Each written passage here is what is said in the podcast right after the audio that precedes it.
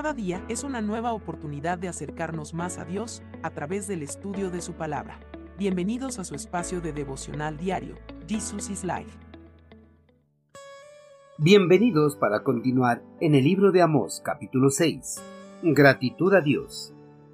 ¿Qué aflicción les espera a ustedes que están a sus anchas en medio de lujos en Jerusalén y a ustedes que se sienten seguros en Samaria? El Señor soberano ha jurado por su propio nombre y esto es lo que dice el Señor de los ejércitos celestiales. Desprecio la arrogancia de Israel y odio sus fortalezas. Entregaré esta ciudad a sus enemigos junto con todo lo que hay en ella. Oh pueblo de Israel, estoy a punto de levantar una nación enemiga contra ti, dice el Señor de los ejércitos celestiales. Los oprimirán por todo su territorio, desde Lebo Amat en el norte hasta el valle de Arabá en el sur.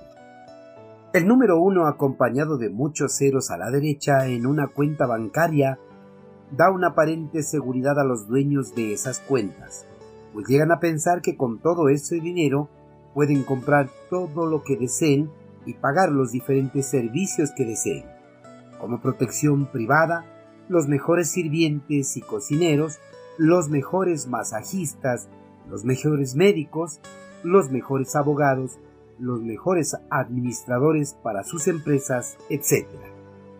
Cuando los hombres amasan una gran fortuna, tienden a caer en la arrogancia, pues llegan a sentirse los más poderosos del mundo, incluso algunos llegan a sentirse dioses.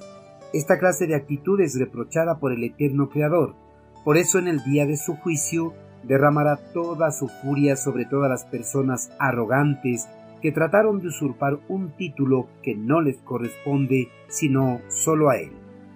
Los monarcas de Israel y Judá, al encontrar una estupenda estabilidad para sus reinos, se sintieron complacidos con todo, ya que habían logrado acumular riquezas, armamentos para defenderse de posibles amenazas enemigas.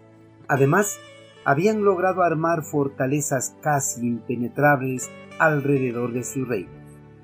Al ver todo lo que habían logrado construir y de la misma forma al comprobar que ninguna nación extranjera amenazaba sus reinos por ninguna parte, Usías, rey de Judá en Jerusalén, y Jeroboam, rey de Israel en Samaria, y las respectivas cortes reales, se sintieron seguros en cada una de las capitales fortificadas de sus reinos.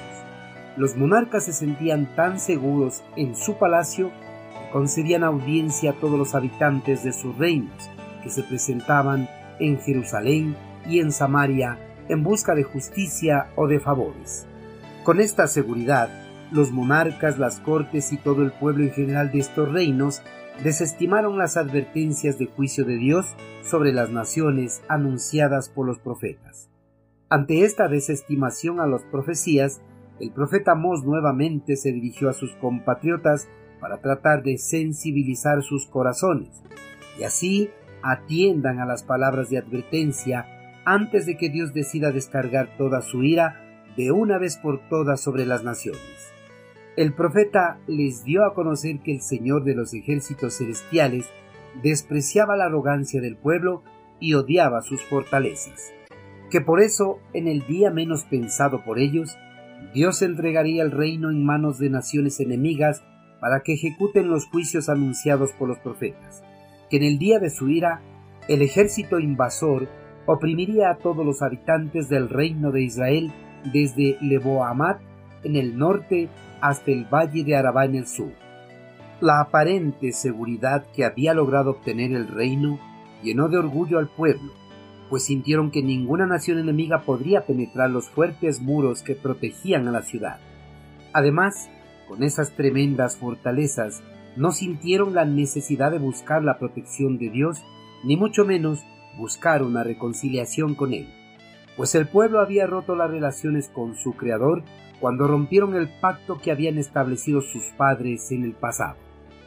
Queridos hermanos, en tiempos de prosperidad no es difícil mirar a nuestro alrededor y ver a nuestros compatriotas conversos e inconversos con un interés arrollador por los placeres de este mundo, pues ellos se sienten seguros en los recursos que han logrado cosechar y por eso no tienen ninguna clase de interés en buscar a Dios para el perdón de sus pecados. Ante este hecho tangible, no debemos dudar de que en el momento menos esperado, Dios puede descargar su ira en la vida de todas estas personas, imponiéndoles disciplinas severas, y si las disciplinas no surten el efecto deseado por Dios en la vida de las personas, a ellos solo les espera ser parte del juicio definitivo anunciado por los profetas de Dios. Hermanos, no debemos permitir que la prosperidad nos separe de una adecuada relación con nuestro Señor.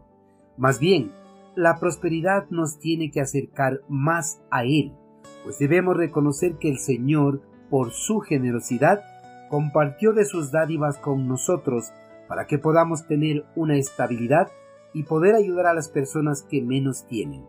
Con un corazón agradecido, glorifiquemos por todo lo alto la generosidad de nuestro amado Señor. Envíenos sus sugerencias y comentarios a nuestro correo electrónico ministerio arroba Este programa es una producción de Jesus is Life.